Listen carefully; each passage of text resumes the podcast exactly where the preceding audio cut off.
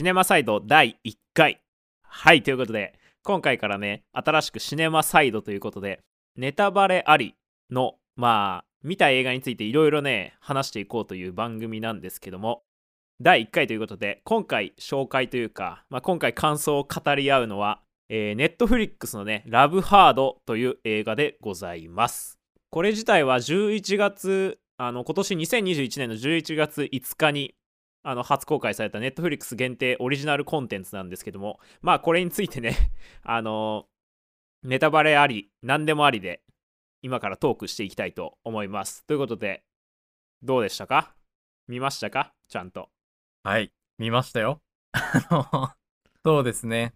やってみようってことで1個選んでね、ラブハード。はい、記念すべき第1回目の作品がラブハードでございます。もう、これ自体はね、どうやって決めたかっていうと、もう、あ、じゃあこれってね、じゃあこれにしようってね、うん、パッと決めて、お互い見てなかったんだよね。見てないのを選んで、はい、鑑賞して、じゃあ1本収録してみようってことでね、今やってますけど。はい。見ましたよ、ラブハード。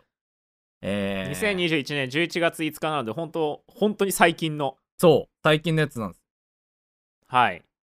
で、これはどういう話かというと、まあ、ラブってついてるんでね、あ、そういう話かなと思うんですけど、まあ、その、デート事情、自分のね、女性の方が、まあ、主人公の映画で、自分がね、体験した、えー、経験したデートの事情をね、えー、書いて、世に出してる記者の主人公が、えー、マッチングアプリでね、出会った男性と、男性に会いに行くという 話、遠いとこに住んでる、えー、その男性に、アポなしでクリスマスに会いに行ったはいいが、そこで待ってたのはなんと別人でした、みたいな話なんですよね、これね。はい。で、まあ話はね、最初、ちょっとね、シャンシャンシャンシャンってクリスマスのいい感じで始まってね。そう、めちゃめちゃクリスマスなんですよね、これ。クリスマス感がすごいなってまずね、思った、最初見たと。はいそうですね。で、まあ、マッチングアプリでいろいろ失敗してきた私みたいな、そういう話から始まって、まあ、展開されていくわけですけども。はい。まあ、そう、僕はマッチングアプリやったことあるんで、全然ね、なんかその経験というか、わかるんですよね。その、合う、まあ、合う合わない別にして、その、マッチングアプリでマッチして、会話が進んでいくあの感じ？好きな映画はとかなんかそう、ありましたよね。クリスマスの映画といえば、私はこれだよとかさ。そうあ、ありましたね、そういうのも。そう。まあ、そのね、クリスマスの映画といえばのとこが多分ね、結構まあ、後半にも出てきたんで、まあ、ポイントなのかなっていうのはあるんですけど、そう、で、進んでって、はい、まあ、あの、ネットフリックス、まあ、進はい。見たらわかるんですけど、そのジャケットにアジア系の男性が出てくるじゃないですか。アジア人。はいはいはい。そう。で、その人がなかなか出てこないんですよね、最初。あれおかしいなって俺は勘ぐっちゃったわけで、これまさか会った人が、ああ、あの人なのかぐらいの展開はちょっと最初に予想しちゃったんですよね。そう。えー、僕はあのその全然その辺何も考えずに見始めたんで。ああ。なんかあのナタリーと同じぐらいびっくりしましたけど。ええみたいな。そう、そうなんですよ。まあ、その、会いに行って、内緒でね、クリスマスに会いに行って、まあ、その会った人が、えっ、ー、と、顔も全然違うし、え、全然違うじゃん、この人ってなったけど、会いに来ちゃったし、どうしよう、みたいな感じで、そう。はい。で、た、タチ悪いのが、そのあの、全然知らない人、なんかね、知らない人の顔を使ってたわけじゃなく、その男性。えっと、はい、友人の顔を使ってましたよね、あれ。友人ですよね。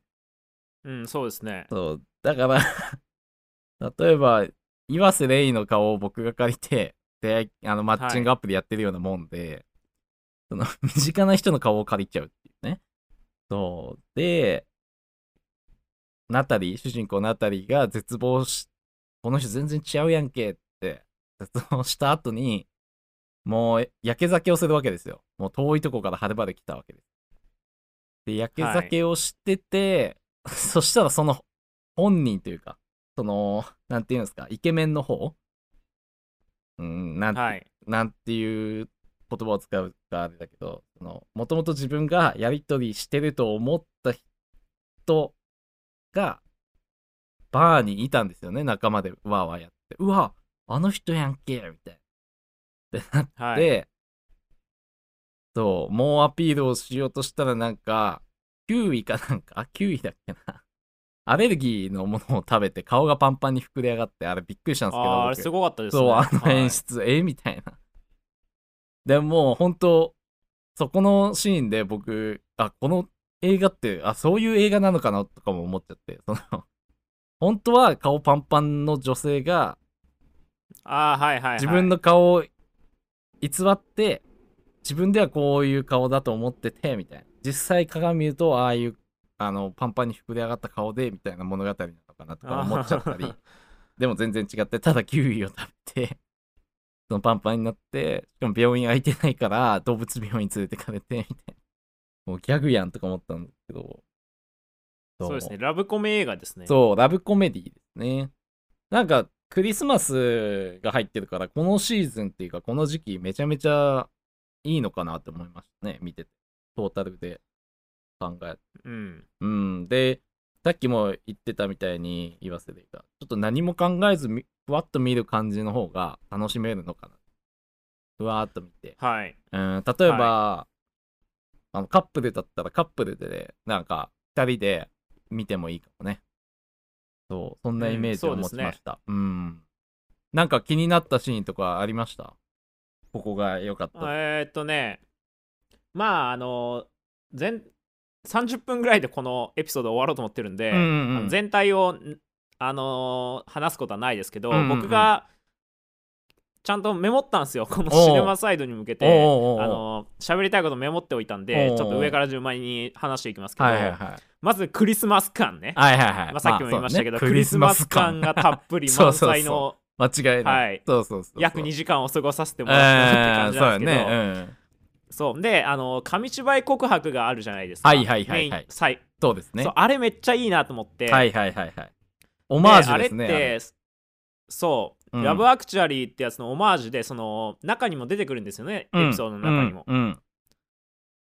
でそれが出てきてで最後にまた紙芝居告白みたいにするんですけど、うんうんででね僕はねそのラブアクチュアリー見たことなかったんですよ。うん、うん、僕もね見たことなくて知ってはいるんだけどこの映画ラブアクテそう有名な映画だよ、僕それすら知らなくてでその紙芝居告白？で僕ね最初ねその紙芝居告白が出てきた時に、うん。いやこれあのドラマやんと思ったんですよ。え？でそのあのドラマっていうのがテッドラッソっていう Apple TV プラスのあーなるほどね。びっくりした。俺も知ってるはい。うん。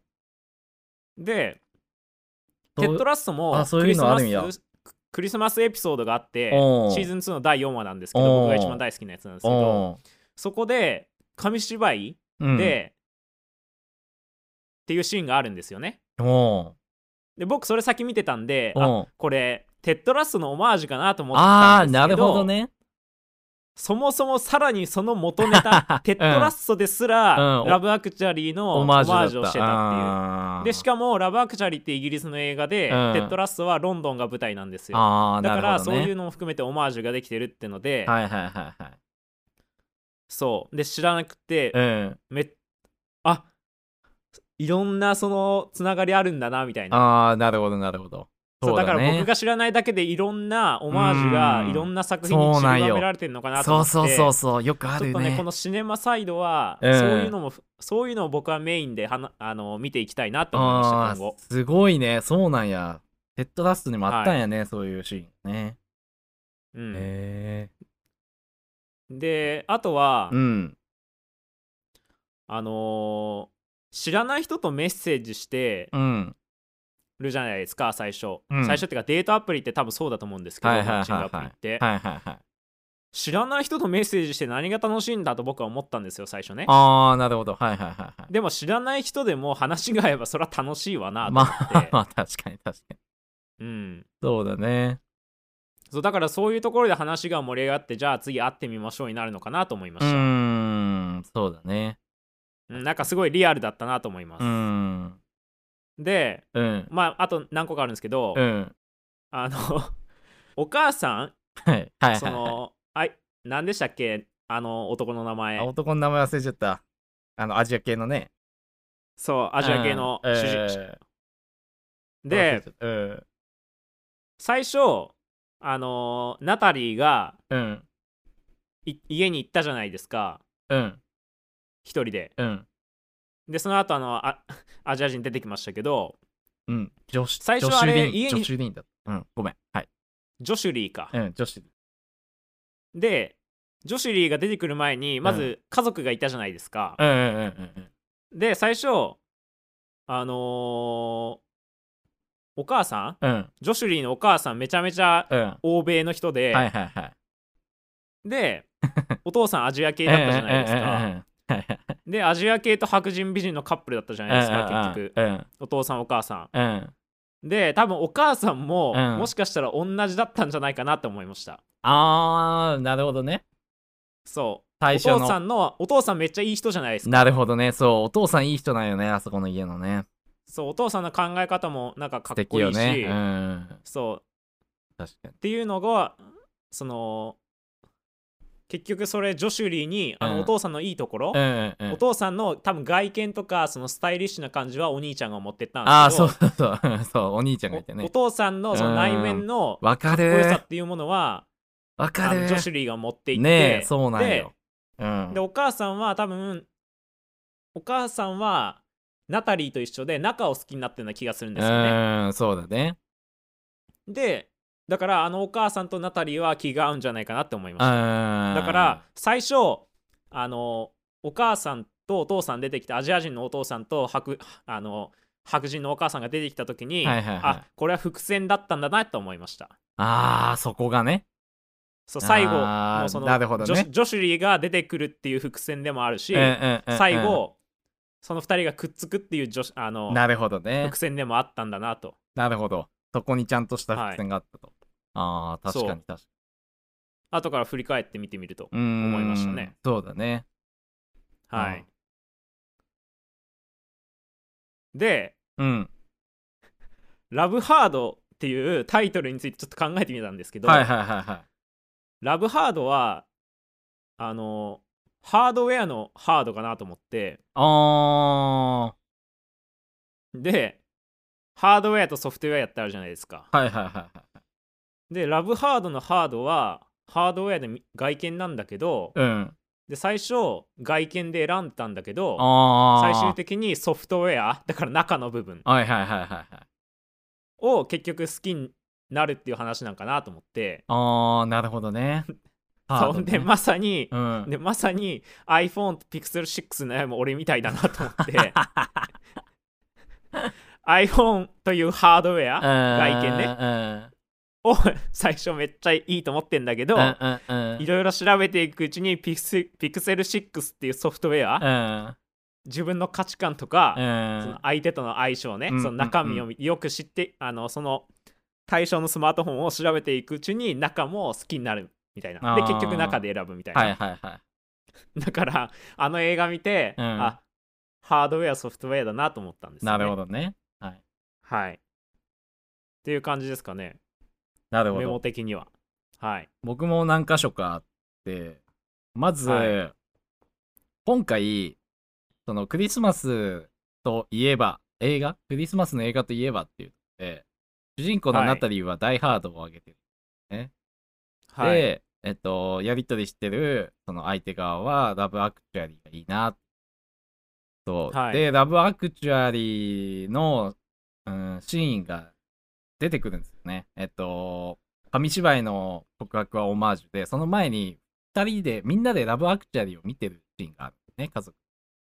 テで、レビでねそうそうそう。その時ラブアクチュアリー俺知らなかったけど、俺の大好きなキーラナイトレイが出てて、あの、パイレーツ・オブ・カリビアンのね。あ、そうか、キーラナイトレイ出てた映画かと思って、まだ見たことないな。でも結構有名な映画であれ。そう。で、ちょっとラブアクチュアリーについて調べたけど、あれだね、監督が、あの人だね。えっとね、ブリブリジット・ジョーンズの日記とか、一番有名だと、あの、あれ、アバウト・タイムああはいはい。の同じ監督がラブ・アクチュアリー作ってて、だから結構人気な、そう、やつね、見たことでで、キーラ・ナイトレイが紙芝居で告白されるシーンをちょうど、あの、家族で見てて、それをはい。まさに一番最後やったと。そう、はい。いいシーンだなと思って、あれなんだけど、そう、まずそれがちょっと話したと、俺でもそこの、ごめん、さっきの、今日このタイトルの話なんだけど、でも、はい。なんか、ラブアクチュアリーとダイハードで、ハード、あラブ、ーそういうこと？ラブハード、そ、それなのかなとか思っちゃって。ラブアクチュアああーはいはいリー、はい。ダイハード、ダイアクチュアリーにはならないか、ラブハード、ああ、これかとか思ったり、思ったりもしたんだけど、まあそれは置いといて、僕もね、気になったシーンというか、ちょっとメモして。えっとね、なんか素敵な表現やなって思ったのが、うんと途中どっかのシーン、どこのシーンだったかな？まあ、もうまとめみたいなシーンの時に、最後の方の、愛は完璧じゃなくていい、正直であるべきだ。これあれだ。あのね、おばあちゃんが老人ホームでマッチングアプリを説明してもらうみたいなシーンがあって、はいそこで、なんか、老人ホームの方が、写真は持った方がいいの？とか、おじいちゃんとかね。そう。とか、もっと自分を偽って書いた方がいいの？とか、言ってたけど、えっ、と、その主人公ナタリーがそこに対して、あのーダメですよと、それは。完璧じゃなくていいんですと。正直であるべきだと。このね、表現がすごい好きで。It's the ジ.ョシュジョシュリーじゃあれ？ジョシュリーが言ってたのかな？ど多分ジョシュリーじゃないですかジョシュリーが言ってたか。ジョシュリーが言ってたわ。はいジョシュリーがジョ自分、シュリー演説ジョシュリー演説してましたもん そうか、逆だ、ごめん。あの、あれだ。ジョシュリーが、あのー自分の経験をもとに、結局、はいあのーそうやって偽ると、なんか良くないよ、みたいなのを言ってた時ね。It's the last はい love doesn't have to be perfect. It just has to be honest. っていうね、表現が、あ、素敵やなと思って、俺も完璧じゃなくていいから正直でいようかなと、俺は思いましたと。はいで、まあ最後のまとめ、その告白、紙芝居の告白シーンが終わった後に、ナタリーが、あの、つらつらつらってなんか話してる。で、それは、4800キロ旅して私が確かめたのは、4800キロを経て会いに行ってるから、4800キロを旅して私が確かめたのは、物語の結末ではなく始まりだったっていう言葉があって、ああ、これもいい、なんかまとめの言葉やなと。ここが好きですね、そのそう。まあ僕もね、マッチングアプリやったことあるんですけど、で、実際にお会いしたこともあるんですね。まあやっぱ、まあ僕もしかり、向こうもしかり、やっぱ、見た目と、ん？想像してたのと違うっていう人もいますおたはい。お互いにね、向こうも僕のことをそう思ってると思うし、と思ってたのかもしれないし、そうそうそう。だから全然あり得る話だな。さっきも話してたけど、すごいリアルな、あー話やなっていうのは思います。まあトータルして、すごくクリスマスにあった、まあハッピーエンドで終わりますし、すごいいいお話だったのかなと思います。うんっていうところですね。ね、マッチングアプリ。わかんないからね。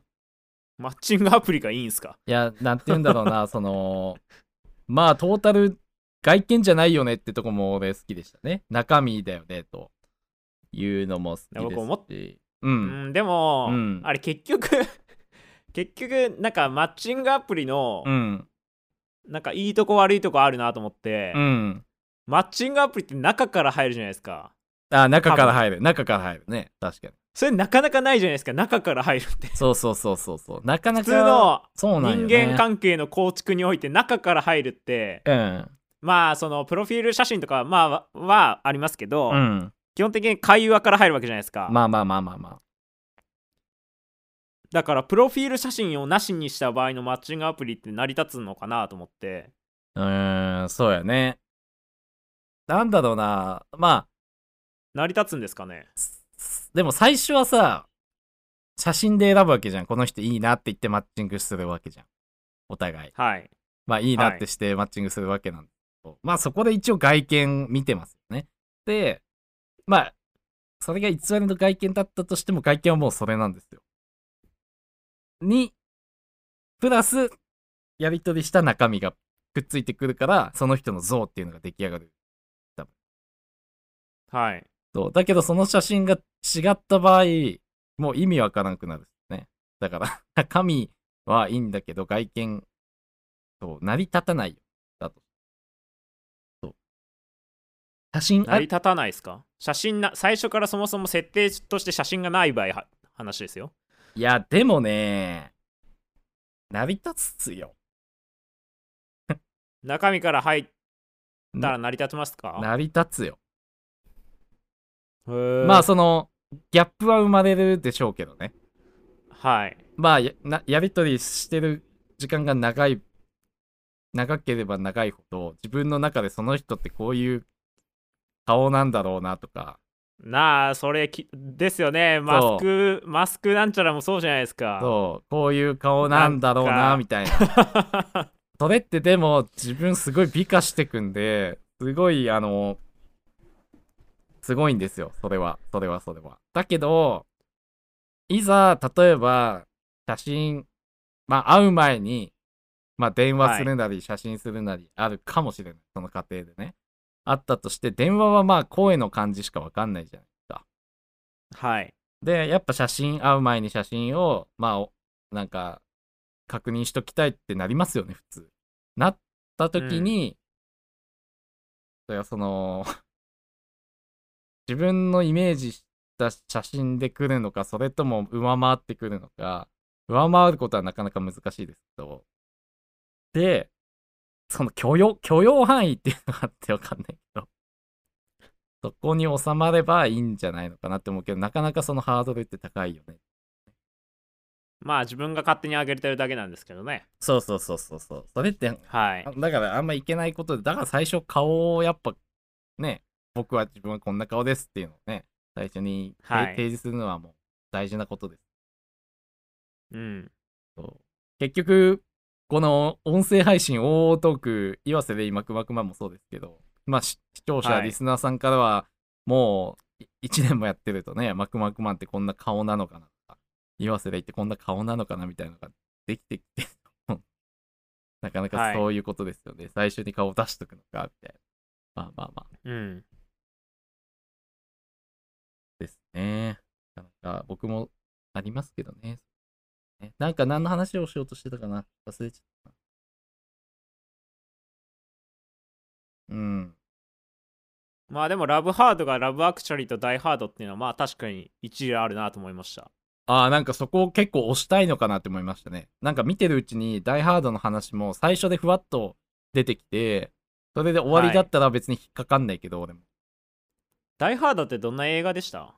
ダイハードはねマですか、いや、映画だよ。あのね、あの、アクションの映画だね。だから、なんかね24と重なるんですよね 24、ダイハード、うん、ダイハードは僕好きですけど、クリスマス感はないね、本当に。確かに。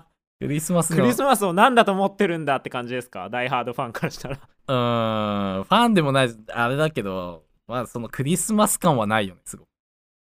なんか、結構、あれよ、主人公のあの、ウィル・スミスじゃなくて、エアロスミスじゃなくて、が、あのー危険な、あの、はい。ミッションインポッシブルじゃないけど、ミッションインポッシブルの泥臭い感じだよ。